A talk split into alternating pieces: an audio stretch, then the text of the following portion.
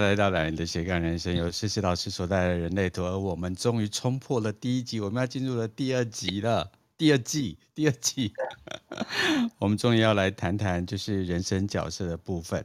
然后标题呢，一如往常的懒散的没有改到。天哪，天哪呀！诗诗晚上好，峰哥哥晚上好，大家晚上好。诗诗最近在忙什么？嗯，其实你知道我忙忙的事情就是。除了上班之外嘛，然后再是家里面的事情啊，嗯、对，然后还有接下来，呃，八月跟九月要开课的那个部分。然后你知道，就是讲到开课这件事情，我其实我们本来不是在讲说要讲这个人生角色的这个部分嘛，嗯，然后我就想说，人生角色的东西其实大家都有听过啊，就是所以应该蛮简单的。我们开始介绍才，这东西少少的应该还好吧？你确定吗？我还没讲完，我还没讲完。然后我一开始整理整理整理整理之后，我就发现我疯了，我 我真的是以以我以我脑袋医疗的个性，我们之后会介绍到医疗的那个部分。然后怎么可能少少的？然后因为它是二阶的东西，然后包括二阶的东西，二阶也只是简简单单短短的十几页这样子就讲。所以我们是把自己的生命经验放进来。我的 PowerPoint 还没有做完哦，然后 我的 PPT。做快五十集还没有做完，才做三分之二而已哦。天啊，我喜欢跟你一起开节目。然后，呃，但但是我们不会在这边全讲，因为我后来发现说，这样子下来的那种状况下，呃，因为我们在人人类图当中的人生角色，即便你上完二阶也好，大家都是这边听一块，嗯、那边听一块，这边听一块。然后我对人生角色就哦，对啊，就是这样，有点模模糊糊的。可是从来没有人跟你细讲过人生角色是什么东西。然后他的每一个，呃，咱们啊那些爻啊什么事，然后那个角色，十二个人生角色到底是怎么样去区分，他细分的那个状况会怎么样？所以整体到后面呢，我干脆觉得，好啊，既然这样，我们就来开工作坊好了，是不是？嗯，这个世界正在推着你往前，真的是我我我不做就算了，然后做下去之后，那杰西卡就跟我讲，很好啊，你终于愿意动了，你愿意那个了。你 不要再了，是不是 Jessica 要颁个奖给我？对，整个卡痰人类图都要颁奖给我。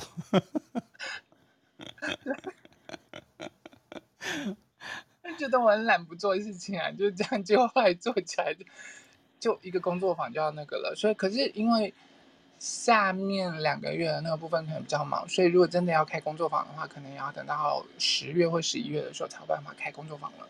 对，没关系啊，反正你这个人就等待被邀请。既然被邀请了，只是时间慢一点。嗯嗯嗯嗯嗯，是不是？我的时间，我的时区可能比较慢，真的快不起来。不过你 IG 成长很快啊！啊 我今天就是刷嘛，然后就因为你一直都在 po 那个那个蓝色，对，啊、对，我想说有有时候就进不太进去。我今天就刷一下，我我想说这家伙已经到了三万人。是这样，是接下来换你拖了就对了。我没有要拖，我开玩笑的。不行，我有老师的偶包，不能拖这样子。对，你拖了，我也会害怕一下。我还是要保佑你的贞操这样子。没有，没有，没有，没有，没有。我们我们就是有那个偶包在这样。对，好好好。那我们就呃欢迎大家继续来到懒人的斜杠人生，由思思老师带来的人类图。那我们终于进入了第二季，那我们要讲第一集。然后那一天我就问思思老师说：“我们到底要聊什么？那个这个人生角色到底怎么样下标题？”他就说：“披在身上的戏服。”那你想说：“哇靠！我整个剧场都上来了。”那我们就把时间交给思思。因为我们其实听到说人生角色那个部分啊，那我们大家都会说人生角色，人生角色是什么？可是，嗯，其实人生角色就是你，你看看你的那张人类图里头，一定会有一个地方叫 profile 的那个地，yes，那个部分。然后那英文是 profile，那我们中文就翻译成人生角色。嗯，然后记得你你念的时候，一定要先念前面那个数字，再念后面那个数字。嗯，对，不是四分之一或三分之一，不是这样子。对，嗯，因为你看到它上面是写一三。那就表示说，嗯、你的人生角色是一三。那后面我们会讲到说，这一三是怎么来的？嗯，对。可是如果你念念三分之一、四分之一的话，那二分之六，那你就直接念三就好了，干嘛念二分之六？不要一开始就骂人。没有 没有没有，我没有在骂人。那天有一个客户，然后他就传了一个那个 company profile 给我，然后就是词，然后 slash 十，那我就想说这到底怎么念这个品牌啊？然后我还是上面去稍微 Google 一下，然后原来叫做 ten over ten。哦。好，那下面先正音哦，就是先念前面，再念后面。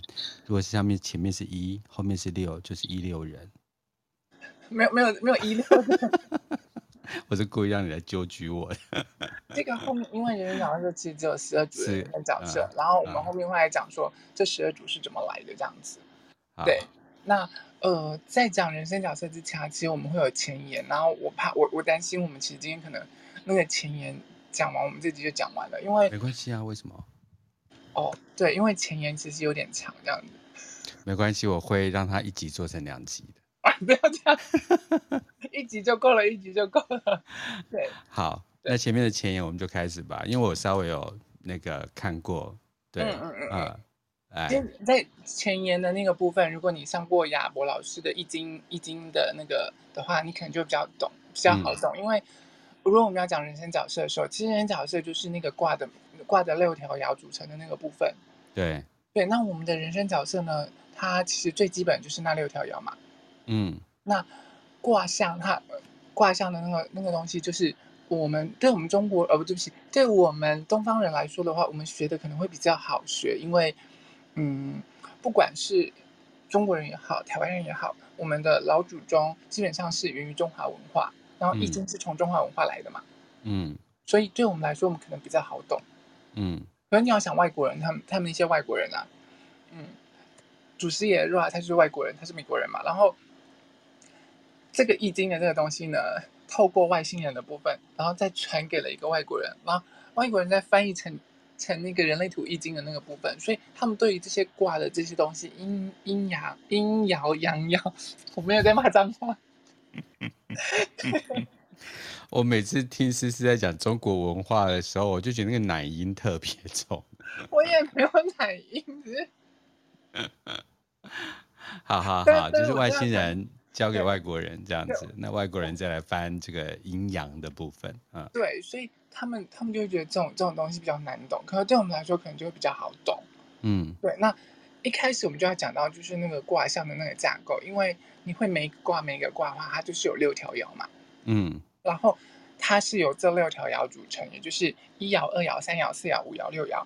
那。嗯比较清楚，比较如果听过亚博老师易经课，你就比较知道说，我们的爻是从下面往上开始的，没错，它不是由上往下，所以第一条牙永永远都是最底部的那个部分，嗯，那第六条牙它是最上面的那个部分，嗯，对，那在这个部分呢，因为我们在人类图当中一直讲的都是二元性，嗯，所以在爻在每个卦的那个部分，它也有二元性，嗯，对，那我们很清楚的最最简单的二元性就是阴跟阳嘛。对，那你知道，对我们来说，我们就很清楚的知道，实线就是阴啊，不是，不是，实线就是阳。在讲什么？实线就是阳，对，然后虚线就是阴啊，对，所以一个卦呢，它会有阴跟阳，呃，阴跟阳组合。你今天是台风来了，被扫到是吧？我一直在咬舌头。好，那个一啊。那个阳爻就是跟男性器官有关嘛，嗯嗯，那阴爻就是断，所以它就跟女性器官有关，所以它是虚的，然后阳爻就是实的这样子。对，你已经就是先讲到我们后面等一下要讲的那个东西了。对对，实线就是阳嘛，然后阴爻就是，这是它最基本的二元性。对，所以每个卦都是由阴跟阳组成的。那你都会看到有两个卦，一个是全阴，一个是全阳。对，一个卦，第一个卦是乾卦，也就是我们的一号闸门。它是全阳阳爻啊，对，所以它就是我们起始的那个爻。那它就会讲到，就是我们在二元性里头，它是纯然的阳性的力量，所以代表的就是爸爸，嗯、然后代表的就是天，嗯，然后坤坤代表的那个坤是第二个卦，嗯，那代表的是大地，它也是二号闸门，代表的是阴，嗯、所以呃阳爻呢就是开创性，嗯，然后。阴爻呢，就是接纳的部分，所以你你就会很清楚的发现，在第一个闸门的那个，它就是创意，就是开创创意的那个部分。嗯、然后二号闸门呢，它就是接纳，嗯，对，因为关于阴的那个部分，它就是接纳的那个部分，就像刚刚 Bono 哥讲的，它中间开了一个洞，它要接纳。嗯，对，所以就是可能就像我们身体里头的阳性跟阴性，或者是性别上的男跟女，嗯，或者是同志界的零跟一，不是啊，对不起，我不接，我往下讲。对不起，对，所以就是阳爻代表的是开创性，对。阴爻就是代表的是接纳的那个部分。OK，对，那对我们来说很简单，它就每个卦就是透过这个阳跟阴之后，然后它就组成了六十四个卦。嗯，对应的就是我们身体里头基因六十四个 DNA。嗯，对。那老祖宗很厉害的是，他们在以前的时候就发现了这个相对应的那个部分，六十四卦对应出这个。然后我们我们现代人知道，就是说开始慢慢出来的时候，才发现哦，原来我们老祖宗其实这么厉害。以前就知道有这 DNA 的概概念，只是他们化成了六十四卦而已。嗯，然后到人类图人类图基因学里头的时候，那个遗传学跟基因学里头的时候，你才会看到说它是怎么互相对应的那个部分。然后甚至六十四卦里头的那个 color tone 跟 base 的话，它会开始往下，然后去看到说我们 DNA 里头折射的角度是什么。那我们跟外在接收那一些呃量子讯息，然后那些呃就是。太阳量子透过行星之后出去之后，然后再跟我们回到地球上面跟我们身体交流。那我们怎么接收这些量子的那个部分？然后怎么再出去去跟它做震动的那个部分？它就会在更深的那个 DDP 的那个那个课程里头讲到。其实我请教一下，什么是 color tone？嗯，什么是 base 啊？嗯，我们其实除了六十四卦之外，就是每卦。卦底下就会有每六每个都有六条爻嘛，嗯，然后在爻底下呢，我们不是只有到爻而已哦，在底下往下，它会有六个 color，哦，还有六个颜色，对，六个 color，然后其实这些 color 它它是水晶折射的方式，我们设计水晶跟个性水晶折射的方式，我们有讲过，设计水晶就是指我们的身体嘛，嗯，然后个性水晶就是指我们脑袋意识，我们的那个灵魂。对。对，那它每一个每一个闸门在往下的时候，它都有往下，不是只有到爻而已，因为到爻在底下就有一个 color，嗯，六个 color 之外，color 在底下又有六个呃 tone，六个基调，哦、嗯，哎，tone 是 tone 调，然后再来五个 base，五个基调，嗯，所以你会晓得我们光一个人体的细胞，它的构造是这么的复杂。然后会不会再往下问一下啊？你涉及那个就是教学的，就是限制就不用讲。是为什么是六个 color 啊？有哪六个 color？我们一般不都讲七？没有没有没有，它是六个 color，、嗯、可是它其实就只是六边形的那个部分，所以叫六个 color。啊，是六边形所产生的水晶折射的部分。对，六 color，然后再来六个 tone，然后再来是五个 base，、嗯、就五个。那五个 tone 又是怎么来的？它其实是很很在底下的那个东西，呃，六六个 tone，五个 base，对，对，然后那个部分就到就是研究所的课程了。然后我跟你讲的是，我没有认真学，我在睡觉。对，因为我这个人就是对那种很基础的那个东西啊，我就很好奇。嗯我我对数字就是很敏感，就是说为什么是六？那如果你跟我讲六边形，那我大概就知道它是一个水晶结构的部分，嗯、或者是它跟切角结构有关。嗯、对，然后我就会一直把脑袋放在那个，没有关系，没有关系。老师，我们继续。然后我那我那真的太太太难了，对，就是 呃，因为因为线上课程我真的很容易会会会睡着，然后我我我比较喜欢上实体的课程，真的。对，因为实体课程有互动啊，有那个的时候，我旁边有荐骨可以借，我就不会睡着。哎，像我都借你们，哎，对，对，借的很完整。哦，好，那反正就是呃，每个爻下面啊、呃、有卦、嗯，对，卦下面就是有 color，color 下面有那个 tone，tone 下面还有 base，、嗯、所以它是一个很完整的。应该是这样。我们我们顺一下顺序，应该是有六十四卦，每个卦底下有都有六条爻，对，六个爻。我们我们加起来总共有三百八十四条爻啊。对，然后三百八十四条爻底下每一个爻又有六个 color，对，在六个 color 底下又有六个 tone，六个再往下就五个 base。所以你看啊，对，我们每一个人每一个人，你的光单一细胞底下的那个设计都不一样。嗯。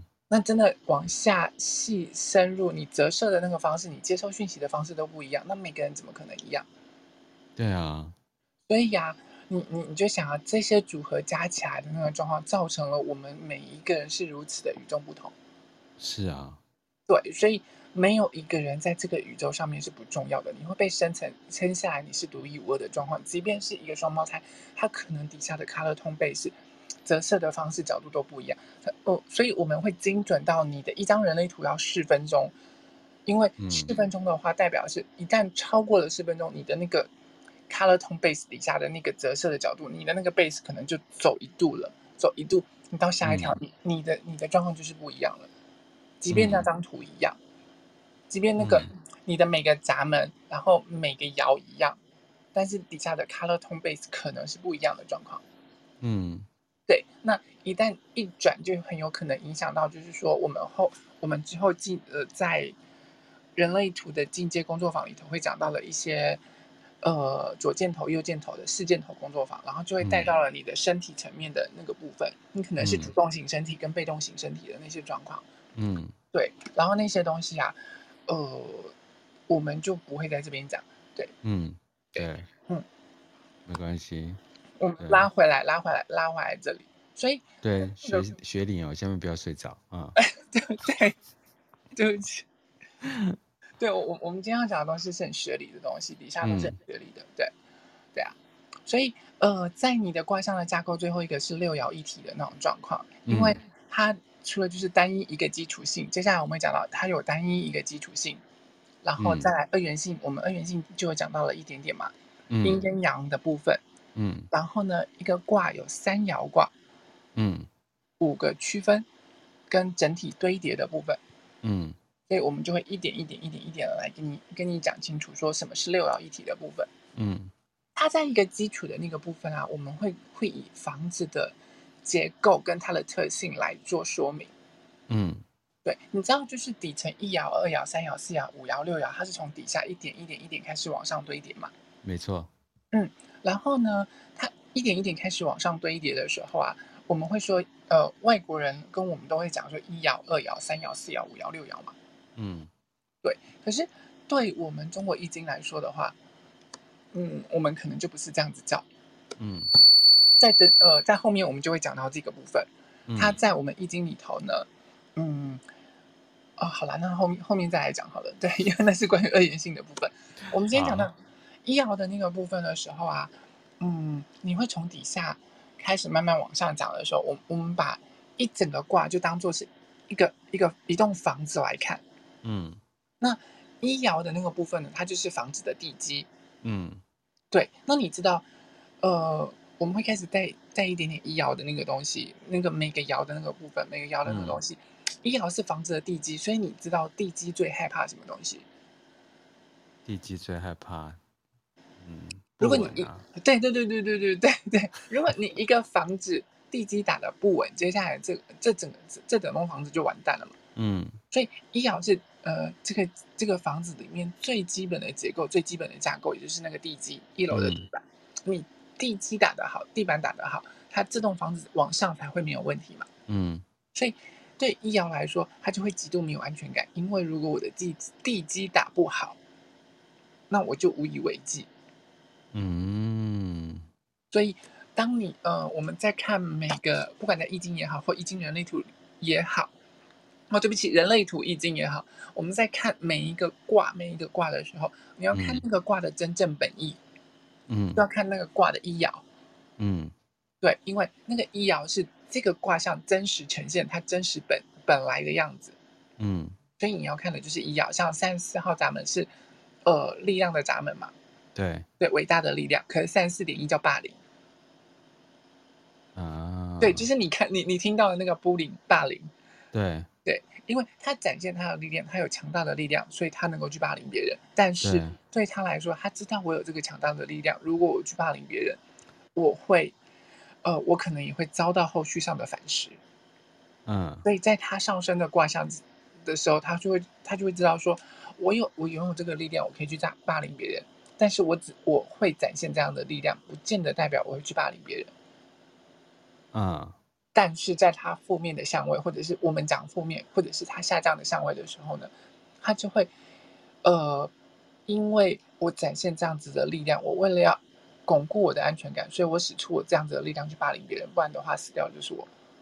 所以每一个爻都有它的正能量跟负能量。我我们讲正面跟负面，对，会有它的比较好的状态跟比较好不好的状态，它也就会有它的呃上升跟下降的相位。嗯。对，所以你就看一个爻，它有上升跟下降，的相位有健，我们讲健康或者是不健康，或正面跟负面的状态。可是事实上呢，就是它原本呈真实的呈现这样子而已。所以的，就思思可再帮我们就解释清楚一点，什么是上升，什么是下降？一个呃，有些爻比较特别的是，它就是只有一个相位，就是只有一个意思。可是上升相位就是指说它它呃，你一定会在你的一。这是二元性里头的那个部分，呃，嗯、我们所有的一个爻或者所有的一个卦，它都一定会在它我们讲正面或负面，嗯，正面跟负面的呈现的那个状况下，然后中间反复游移的那个部分。所以，我们以三四点一为例，我拥有伟大的力量，我足以去霸凌别人，但是我只展现出我的力量，嗯，让大家知道我有这个力量而已，但我不会随意拿拿来滥用它。这是它上升，也就是它比较好的那个相位。那我们什么时候会造成上升？什么时候会造成下降？下降。嗯，我们每个人，你一旦有这条爻的时候，你一定在上升跟下降当中不断的游移。嗯，我们不会只有百分百固定在上升，或百分百固定在下降。嗯，可是有两种独特的状况哦，你会看到你的那张图上面。如果你的这条，例如说三十四点一旁边有一个上呃上三角正三角形，嗯、那就代表你的这个爻这个相位的时候，它只会被定死在上升的状况，它不会有其他中间游移的，嗯、也不会到下降的相位。嗯，那如果你的你的图上面有一个倒三角形的那个部分，在那个窑那个闸门那个窑旁边有一个倒三角形的部分的时候。嗯，就表示你被定死在下降的相位了。哦，我只会展现三角形是往上的，就是被定在上升的状态。那如果是往下，就被定在下下降的状态。对你，哦、对。但是还有另外一个状况，就是除非今天星星走到它呃对应呃，因为你会有上升跟下降相位的时候，是表示说你满足了某些行星特定的条件。可能那个条件，嗯。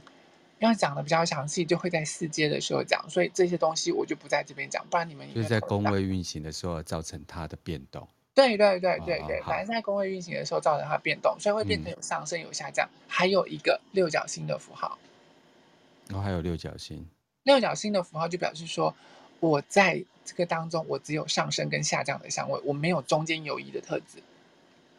啊。对，我只会被定死，我要么就是呈现上升的状况，要么就是呈现下降的状况。我一旦有三十四点一，要么我就是我知道我有这么我我的力量很强大，所以我只是展现，但我不会去霸凌别人。可是当我不安全感泛滥的时候，我随时随地可能拿出来霸凌别人，嗯，就被触发了。对，所以他就是会只呈现这两极的状况，而不是在中间，就是我即便不安全感很重，可是我知道我好像不能去霸凌别人，我不能随便拿来乱打人或干嘛。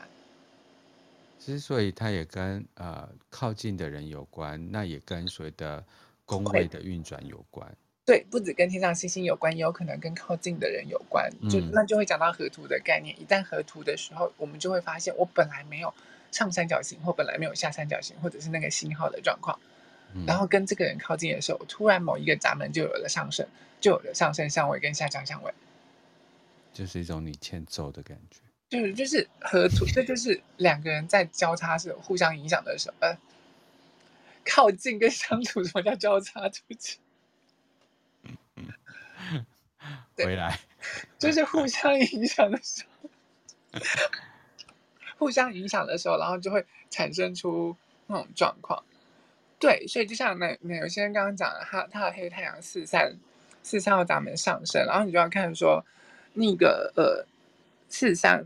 四三点六是黑地球四三点六上升，所以就表示说它四三点六那条爻它只会固定定死在上升的那个那个相位里头，嗯，它不会有中间游移的那个状况，嗯，那除非他会经历到下降的状况，就是今天跟他相处的人，或者是星星走到了某个宫位，引发他下降的相位的时候，他才会体验到下降的那个部分，嗯，对，但是他就不会有游移值的那个部分了。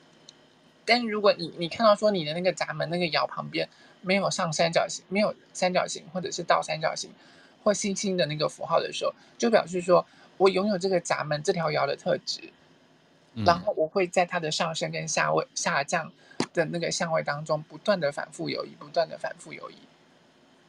我还蛮喜欢这种概念的。嗯，它就不会是绝对的一跟呃零跟一百这样子。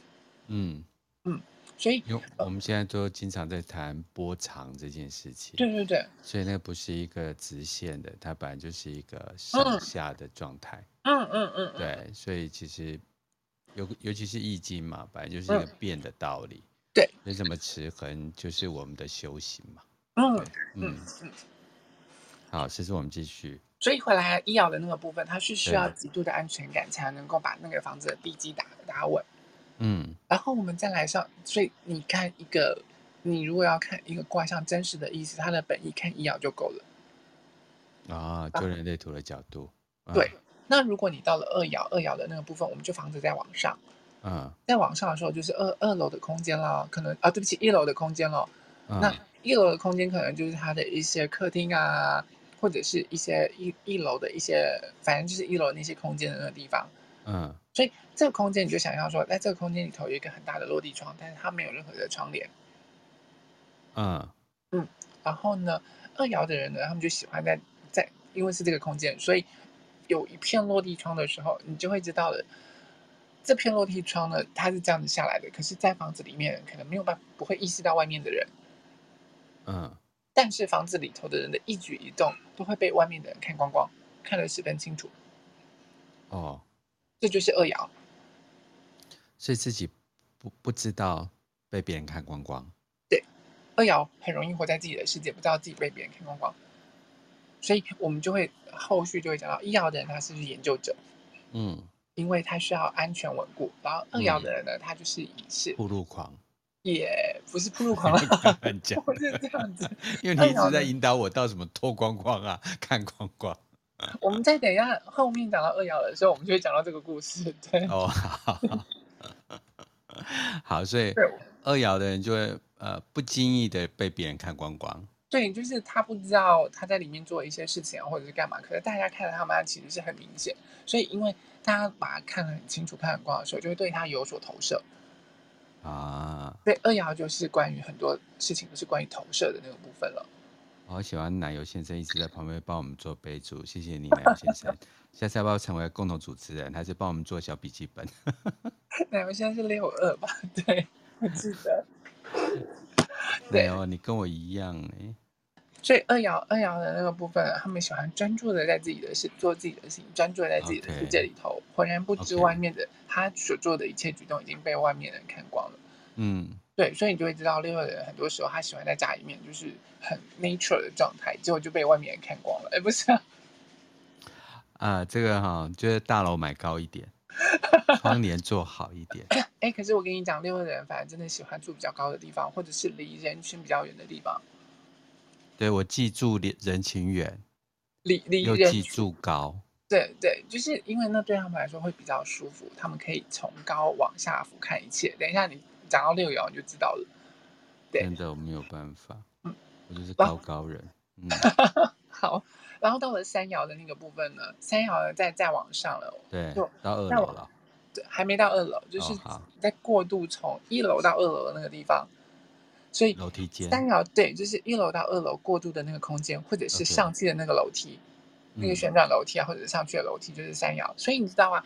在一楼跟二楼相衔接的那个楼梯的时候，它其实是要往上发展的那个部分嘛。对。那你知道在往上发展的时候，它要去巩固，touch 到上挂上面的那个地方的时候，它是会有不稳定的那个部分。我又再次面临不稳定。对，所以它在不稳定的状况，它就会常常会摇晃啊、碰撞啊、断裂那个部分。所以对山药来说，它的它的那个呃，它很多的一些关键字啊，就是在碰撞啊，就是在。尝试错误啊，就是在连接跟断裂的部分，你就知道为什么了。因为楼梯很容易，它是连接一一楼跟二楼的状况嘛，很容易因为在地震的时候就断掉了，或者是出事情比较多都是楼梯嘛。嗯，对，然后再重新修复好，所以它它的基架它的基调主题就是连接跟断裂，然后就是碰撞跟尝试错误的那种状况，这就是山摇。音浪太强不晃，会被撞到地上，是这种概念吗？对，是是，对。我可以替每一个摇找一个主题曲。到后面呢，就会知道说，哎，每一个摇，每一个摇都有他自己的厉害的地方跟他的难处、特质。嗯，对对对对对。然后再往上呢，就是到山摇的部分，再再上去就是四楼，四楼啊，就是二楼了。嗯，那二楼的四爻，四爻就是二楼的地板喽，二楼的地基，嗯、所以你就会知道它跟一楼是不是有点相似的，嗯、一一爻是不是有点相似的地方？嗯，它就会变成，你就知道它跟它是和谐共振的那个部分，因为一个是一楼的地板，一个是二楼的地板，同样相对他们都要求稳固、坚固的那个部分。嗯，那既然要求稳固，你就会知道他们比较固执，比较坚固、蚀骨不化。相对比起一楼来讲，还是一楼跟所谓的二楼地，一楼跟四楼，就一四两个都是比较坚固不化的。对，他们都比较坚固，比起二楼二二爻跟三爻，或者是五爻跟六爻来说，他们就相对需要稳固的那个部分。这个跟玛雅还蛮像的。嗯嗯，玛雅的调性一就是以自我为中心，玛雅的调性四就是稳固。嗯，那所谓的自我中心是，他要让自己确定自己的提案无虞，嗯，他才会往往外说。对，对，他非常在乎那种所谓的完整度啊，然后嗯，呃，完美，也就是安全、独一无二性，对对对，安全安全，好，对对，所以就是我们在等一下后面讲到易爻的时候会讲到那个部分，详细在介介绍易爻的时候就会讲到那个部分，对。所以四爻的人就还是有那种固执感，对，还是有那个有他他会跟易爻和谐共振嘛。可是和谐共振的那个部分，啊、因为他已经到了二楼向上的延展，所以他其实是向外发展的那个部分。嗯，所以在向外发展的部分，他就不再拘泥，只是在我们一一楼的那个部分，只是要求稳固，要求把这个架构给架起来的那个部分，它就是在向向外拓展、向外延展。因为你知道二楼是可以往外看的那个部分了嘛？嗯。对，所以二楼的地板一样，它也是要向外拓展的那个部分。所以它拓展到外的时候，嗯、你就会发现它它向外拓展都是在自己朋友圈的那个部分。嗯，开始到二楼的时候，它就变得比较有影响力的那个部分了。嗯，对我我们在二呃三爻卦的时候就会讲到上上下卦的那个部分。然后，如果知道人类图的朋友不太了解，就是易经的话，就是。就是虽然叫六爻，但是它基本上分区分为下三爻跟上三爻。对，那就是我们对对，啊、我我我们等一下会一个一个慢慢讲，因为我们这只是在介绍它的基础的那个部分，嗯嗯嗯、这一定要先把基础打稳，介绍完了之后，你才可以继续往下知道说这六爻分别代表的是什么意思。对对，要把一整个卦象的意义先讲出来，这样。嗯、可是如果就像刚刚 Bono 哥讲的，你认识易经或知道的话，你在上这个地方。你就会非常轻易、轻松，你就可以带过去了。嗯，对。如果没有的话，就去听懒的斜杠人生的 podcast。嗯，我们呃就是呃易经，就是亚伯老师的第一集可以听。嗯嗯。而且呃亚伯老师在第一集的时候讲的非常清楚。嗯。邀请大家去听一下。嗯嗯嗯。然后再来到了往上，再到了五五爻的那个部分，五爻就是二楼的空间了。嗯，那你听到了一楼空间跟二楼空间，是不是表示哎，他们都是空间，所以都有相似的地方？嗯，那是不是就一样？就是二爻跟五爻就和谐共振？嗯，对。那不一样的地方，它既然都是空间，它都是关于投射了。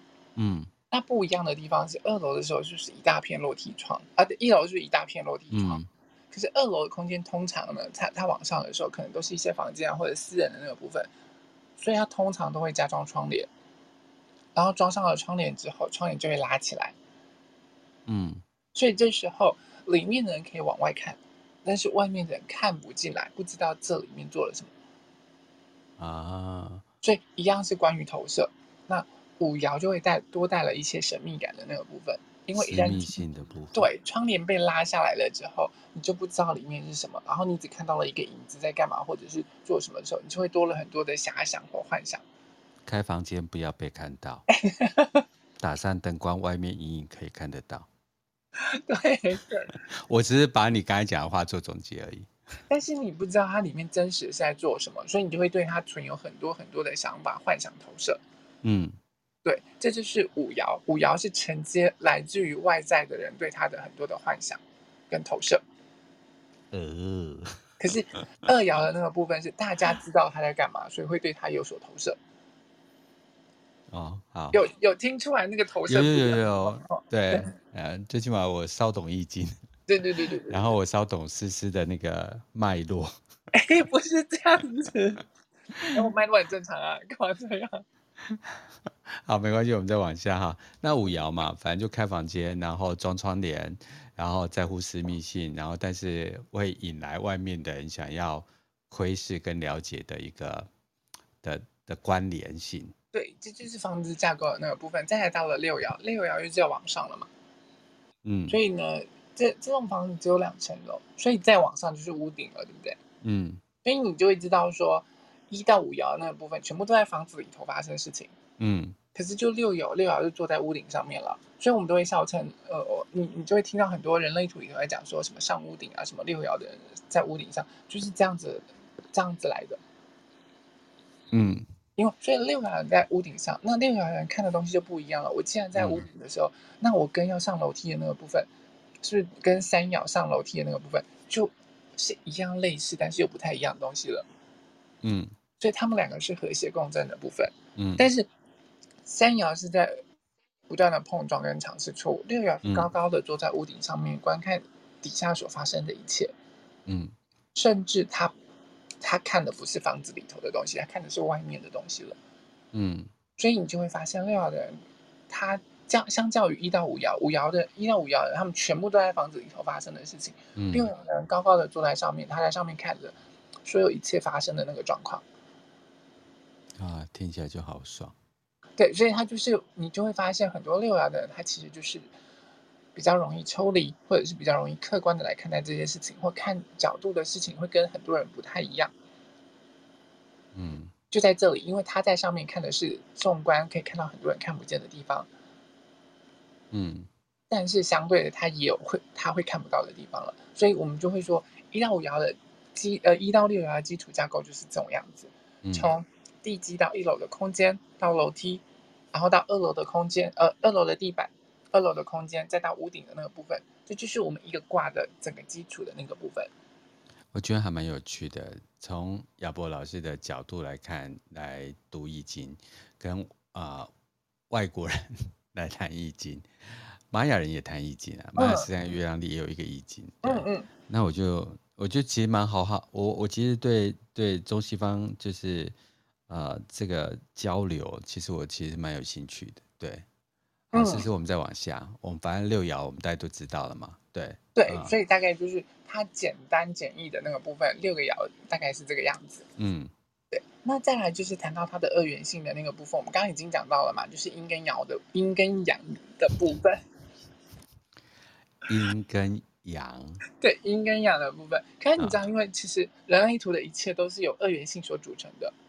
OK，没关系，我知道。嗯、对，包括我们的个性、个性水晶、设计水晶，或者是我们的个性面跟设计面，就是红跟黑的那个部分，也就是二元性的那个部分。嗯。甚至连卦象的组合也是二元性的那个部分，卦象就有阴跟阳嘛。嗯，对。那我们刚刚就讲到了乾跟坤的那个部分，代表的是全阴跟全阳的那个状况。嗯，对。那不止这个样，就是一整个卦，那爻也有它的二元性。嗯，也就是我们刚刚讲的，然后我们就会讲到，在后面就会讲到一爻的部，对不起，一爻的部分呢，它就是，呃，它比较像是阴爻，就是接纳性的那个部分。嗯，然后二爻呢，就是开创性的那个部分，嗯，对，所以它就会一个一个的往下对应下去。然后三爻呢，又是接纳性的部分，然后四爻呢，又是开创的部分，嗯，那五爻又是接纳，然后六爻又是开创的部分，嗯，对，所以它它有它个别代表的那个状况，嗯，对。可是这个地方这个东西呢，我们在人生角色的时候，其实很多人都不知道这些东西，因为根本不会有人细讲这些东西。对我，我有发现。嗯，就只会告诉你说，哦，一爻就是房子的地基啊，二爻就是空间啊，呃等等等，这些就这样带过，但是不会告诉你说，在他二元性里头有哪些东西是代表这些。嗯，对。那再来就是讲它当中的三爻卦的那个部分，我们刚刚讲了嘛，一个卦，对，对，就是那个楼梯卦那个部分。那卦呢，就是以三个爻为单位，叫做三爻卦嘛。嗯，没错。那就刚就像刚刚波伦哥讲的，它就会分为下三爻跟上三爻。对。那下三爻跟上三爻，它就是一种二元性的。嗯，对，一个是下，一个是上，它也是二元性。那我们就会称呼它为下卦跟上卦。嗯，好玩的一件事情是，你有发现说一爻从一爻到三爻的部分，它都是在稳固一楼、稳固这个房子的部分嘛？嗯，对，所以下三卦下卦的那个部分，它偏向内在。对，嗯、它是偏向我们我们我们内在的那个部分。嗯，然后只专注在自己的身上。对自己本身的过程有兴趣，他只对于自己在做的这些事情啊，对于自己本身是有兴趣的那个状况。然后对于对于这个闸门的下一个闸门或者是通道的对端，他是毫不在意、不感兴趣的。嗯，对，所以就会变成一爻只是专注的在做我自己的研究，嗯，二爻专注的活在自己的世界里头，三爻开始要往上走，专注的在在碰撞，然后在摇晃，在尝试错误的那个部分，嗯。对，他对通道的对面那一端，或者是你你会知道一个卦在我们人类图里头，呃，一个一个闸门跟一个闸门，它要连到另外一个闸门的时候，它是会连成一个通道。对，所以下这个卦，例如说三十四号闸门的三十四点一、三十四点二、三十四点三，它对于它对面的那个闸门，例如二十号闸门或者是五十七号闸门，它对于他们一点都不感兴趣。嗯，它只是专注在呈现这个卦象的那个部分。做自己的状态，对对对，然后或者是他下一个闸门，我所谓的下一个闸门是指，当你翻开了一个呃人类图曼陀罗的时候，它上面会有三百六十四，呃，对不起，会有六十四个闸门，对，然后六十四个闸门，每一个闸门都都有它的在它象限里头的顺序，嗯，对，如果有看过那个人类图人类图曼陀罗的那个部分的时候，在黄道上面的时候，一号闸门的下一个闸门是四十三号闸门，嗯，对，它是。它是呈现逆时钟的状况，所以一号闸门往四十三号走的时候，它呃一点一、一点二跟一点三，他对四十三号闸门一点都不感兴趣，他只是专注的在呈现呈现他一号闸门的样子而已。嗯，对。可是到了上三卦的时候，上三卦来的时候，它就不一样了，因为四爻、五爻跟六爻，它是往上到了二楼了。嗯，二爻的时候，它是看向了外面，看向比较高层的地方，它不像一爻，就是专注的在打地基，在做自己的东西了。嗯。那他既然往上看的时候，他关注的就是外面，关注的就是外在了。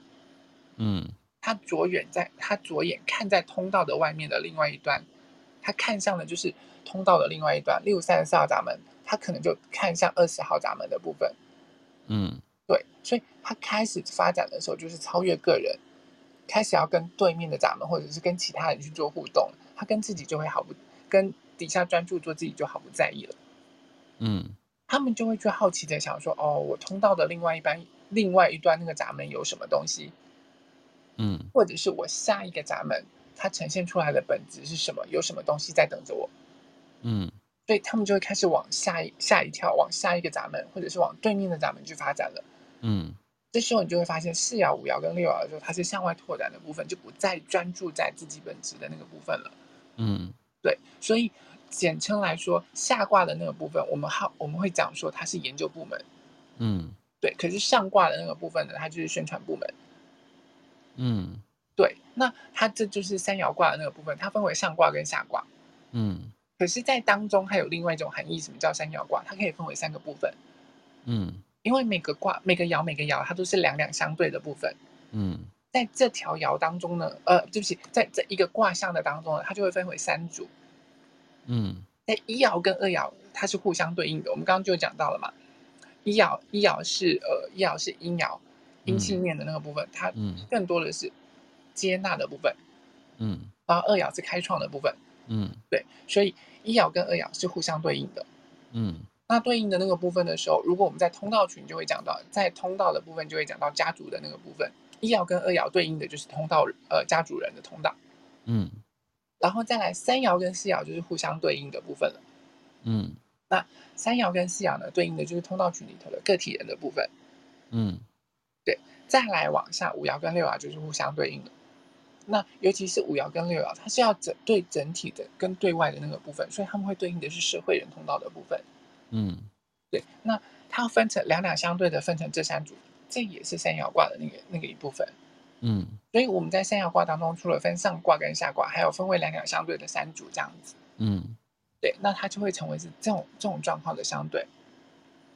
嗯嗯，所以很多时候啊，我我们在拿卦象的时候啊，其实呃，到时候在后面就会讲的很很清楚的一个部分。下下卦的部分都是专注的在研究自己的那个部分，所以我们才会称为研究部门。只是三种研究各、嗯、三条爻有三种不同研究的方式。对。然后上三卦上上卦，他们是关于宣传部门，都是向外拓展。嗯可能向外拓展的状况都不一样了，他们都是超越个人，他们不会不再只是专注在个人身上了。嗯，对，所以你就会常常听到什么四四爻四爻朋友很多啊，怎么样？然后五爻都是影响陌生人，六爻就是带领大家往往外走啊什么的。那那就是从这边开始的那个部分。嗯嗯，所以它就会变成宣传部门跟研究部门的状况。啊，OK。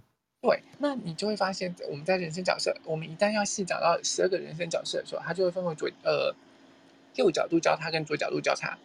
对，就是从这边来的。对，然后甚至中间还有一个并列的那个部分，它就是把研究部门跟宣传部门拉得紧紧的那个那个部分。那到呃人生角色工作坊里头的时候，就会讲到。对，因为我们最后在人生角色里头，我们把这个。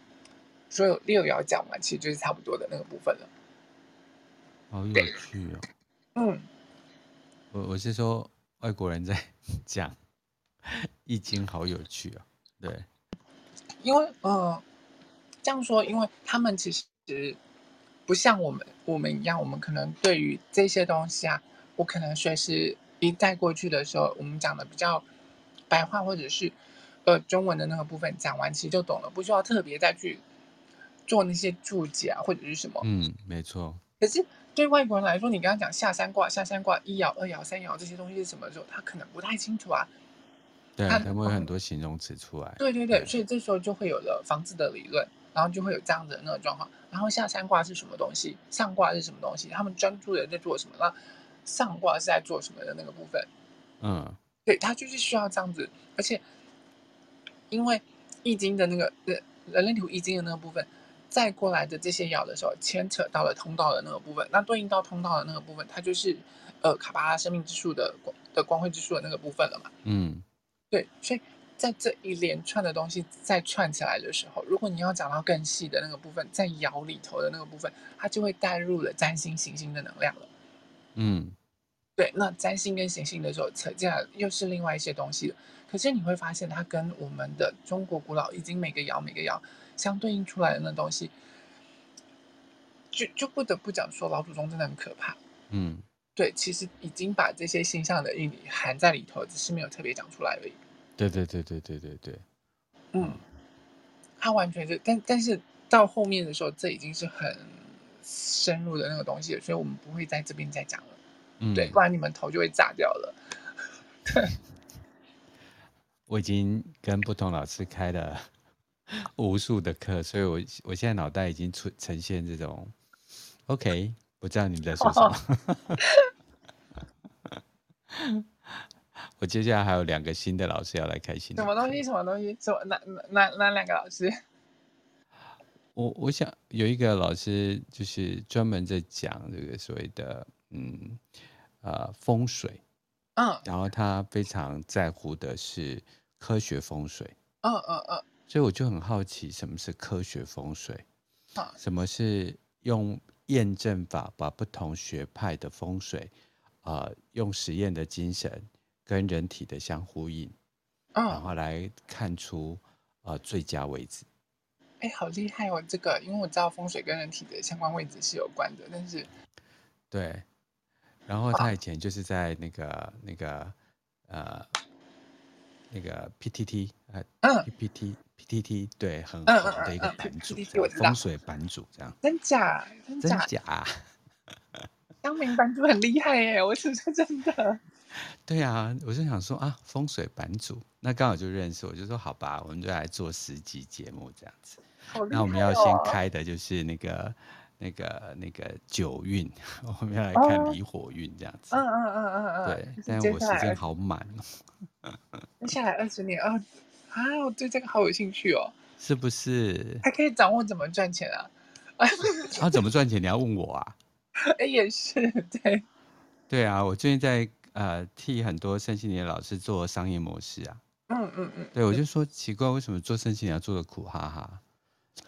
对对啊，那为什么人类图的人都赚那么多钱？没有没有赚很多钱，等一下，我先讲，我我买了这样，人类图老师为什么赚那么多多钱？我本来要换了，哎，不对，这挖坑给我跳哎！哦，我是说那个人类图的那个亚洲啊，那、啊、对。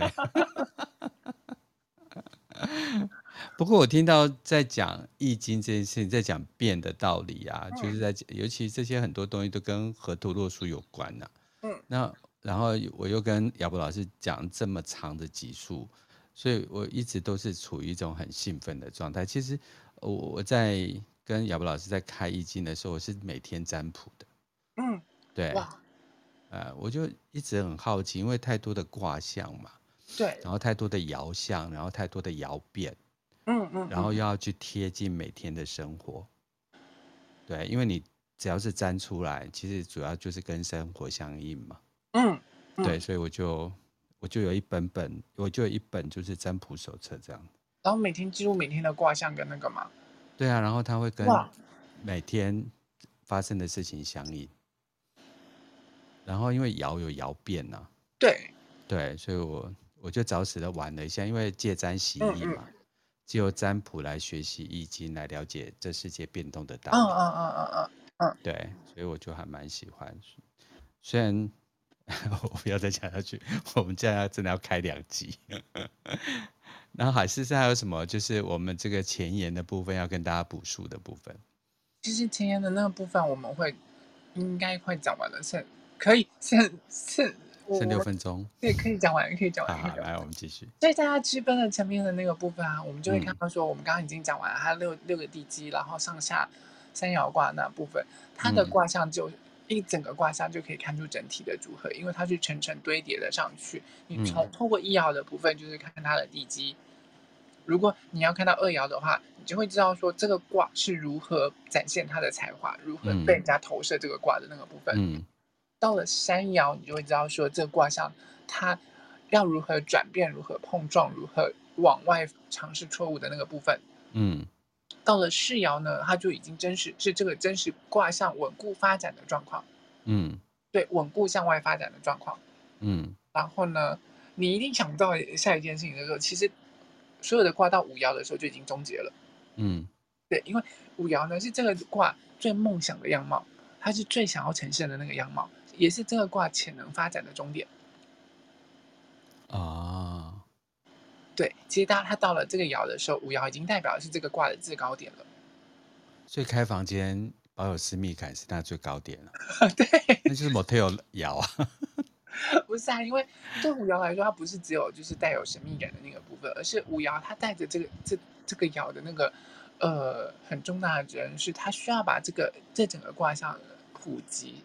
普及化，它带着是，它跟六爻一样，都已经是到了这个爻的至高的那个部分了。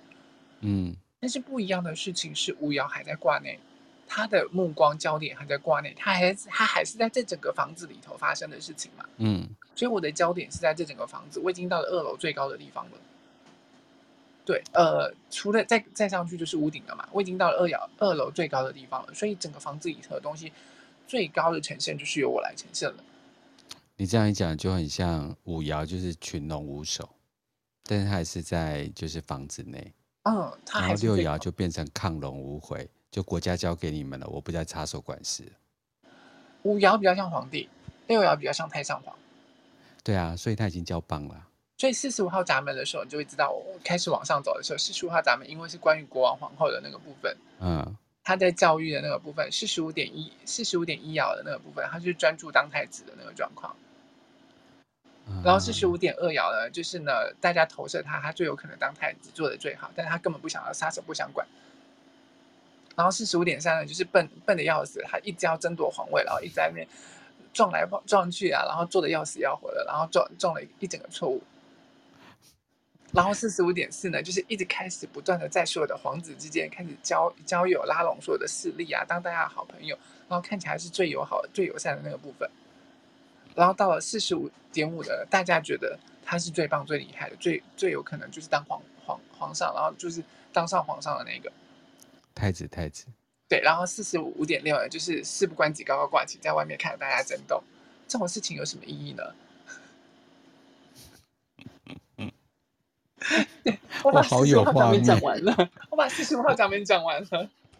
我应该是把那个，我总觉得我好像是把那个最近的几个宫廷剧合在一起，全部看完了，是不是？对，全部都看完了。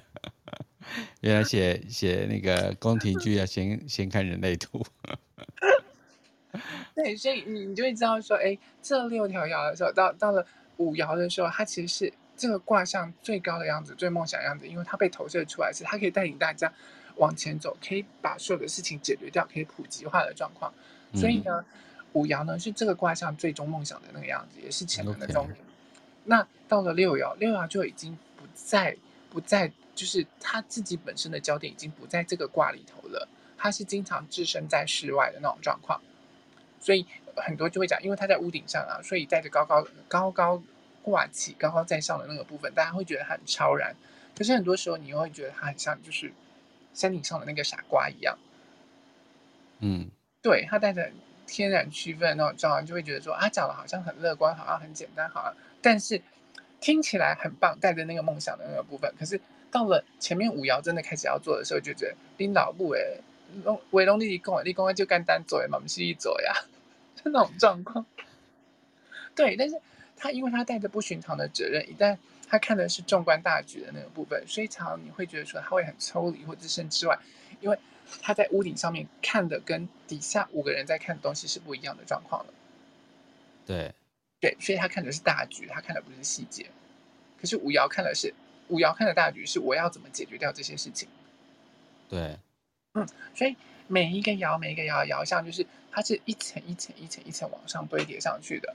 那你就会听到，就会听出来下山卦专注的在研究自己的那个部分。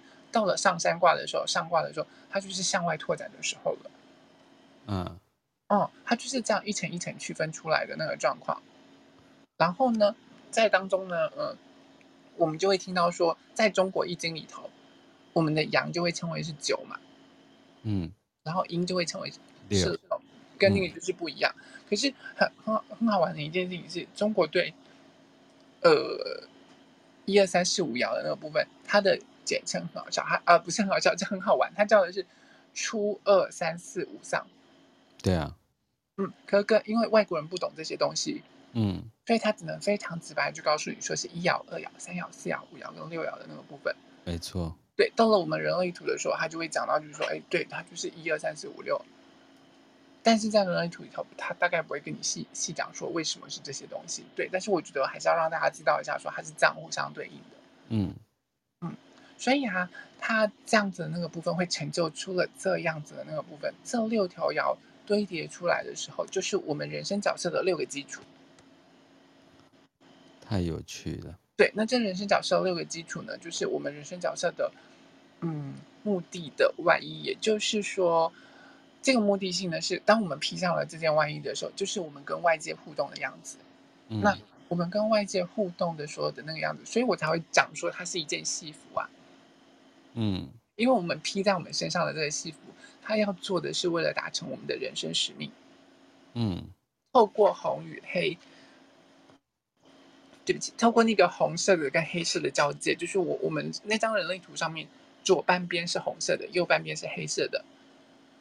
嗯，对，也就是我们的设计意识跟个性意识交结出来的时候，才会交交叠出我们人生角色的那个部分。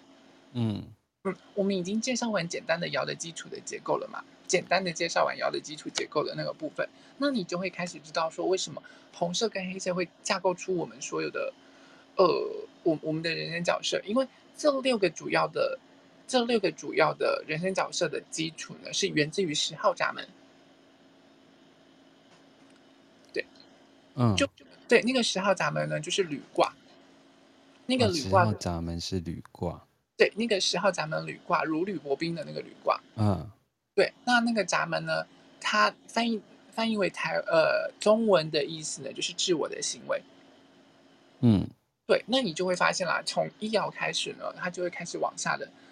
往往下去，要往下去走，因为这爻的基本六个六个角色，从十号闸门出来之后，六个主要的样的这个角色，他就会透过交叠的那个状况，架构出十二件戏服，也就是我们的十二十二个人生角色的那个部分。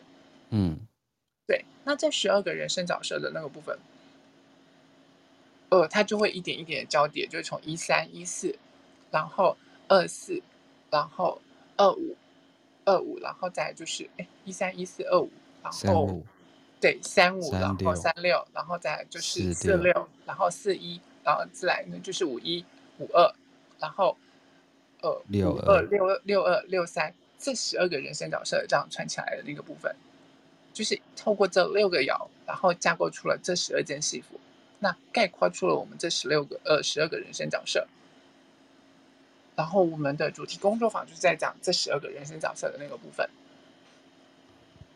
太有趣了。想要深究的人呢，就是把来的斜杠人生 Podcast 继续听下去，嗯、或者直接呢就是压迫，就是思思老师赶快把那个人事角色工作坊开出来。然后刚才讲他要到十月才要开，对，因为我这两个月真的没有时间。对，你哪个月有时间啊？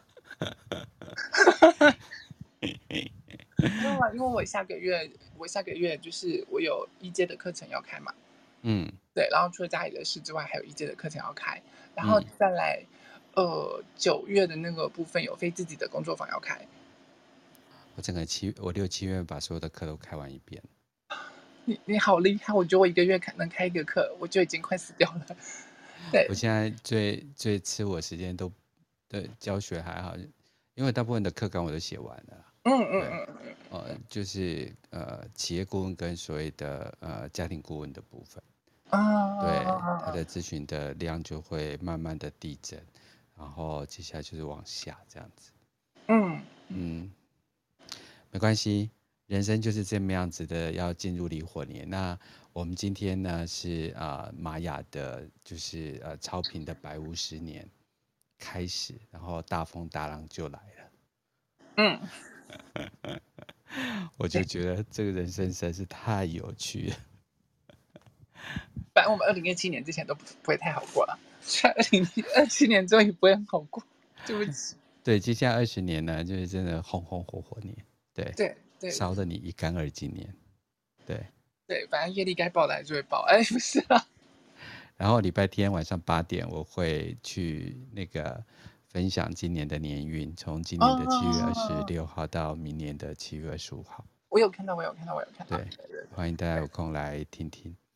好啊，好啊，好啊，好。好，好，那我们今天的直播节目就到这边结束。再次谢谢思思老师，还有 Clubhouse 上面的朋友。刚才 Cream 旁边是 Creamy，好有趣啊！真的吗？真的。如果你去看回放，Cream 旁边是 Creamy。我讲到后面，我已经没有在关注下面了。好，你刚才如果在关注下面，你就讲不完了啦。你，对，我今天把我今天把卦的基础都讲完了，然后接下来我们从下一次开始，我们就会开始真正进入这六个人生角色的那个部分。嗯，对，就会开始开始细讲这个人这六个人生角色的那个那个状况。我们真的是知识型的 podcaster。对我，我真是知识型的。如果你要你要问我那些有的没的，或者是我可能真的没有。对，嗯、对，好，没关系，我们就继续听下去啊。就是大家就是听不懂的，多听几次，因为它真的打底很重要。嗯、但是未来就会很简单的。对，如果你打底，你听久了，你就会知道说，哦，原来外面的人在讲什么，或者是干嘛。因为如果你要听人生角色，你都只会听，哦，一号就是什么，二号就是怎么样怎么样。可是。为为为什么是这个样子？那它里面的内容是什么？嗯、是什么东西的时候，其实就会东听一点，西听一点，然后一点点，一点点，一点点，你好像知道一爻是什么东西，可是又不是那么特别了解的那个状况。所以我就后来才会觉得说，那不如拉出来开一个人生角色工作坊吧，这样让大家清楚说这六个人生角色主要的人生角色是什么？那组合出来的十二个主要人生角色，它有什么样子的特质在？嗯，那讲解清楚，让大家一次理清。那虽然它可能是知识性的东西，会很烧脑。对，可是当你清楚的时候，人家在讲这些，或者是你在看其他人在看那个图的时候，你就会说哦，原来他他这个人个性大概是怎么样，你就可以可以抓个，呃，我不能说百分百啊，但是就是十之八九也有了。嗯，对，因为这是他在跟外界互动的样子。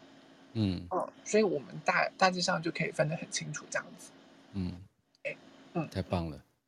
好，再次谢谢大家，那我们今天的节目就到这边结束，拜拜。谢谢大家，谢谢波龙哥，大家晚安，拜拜。晚安，拜。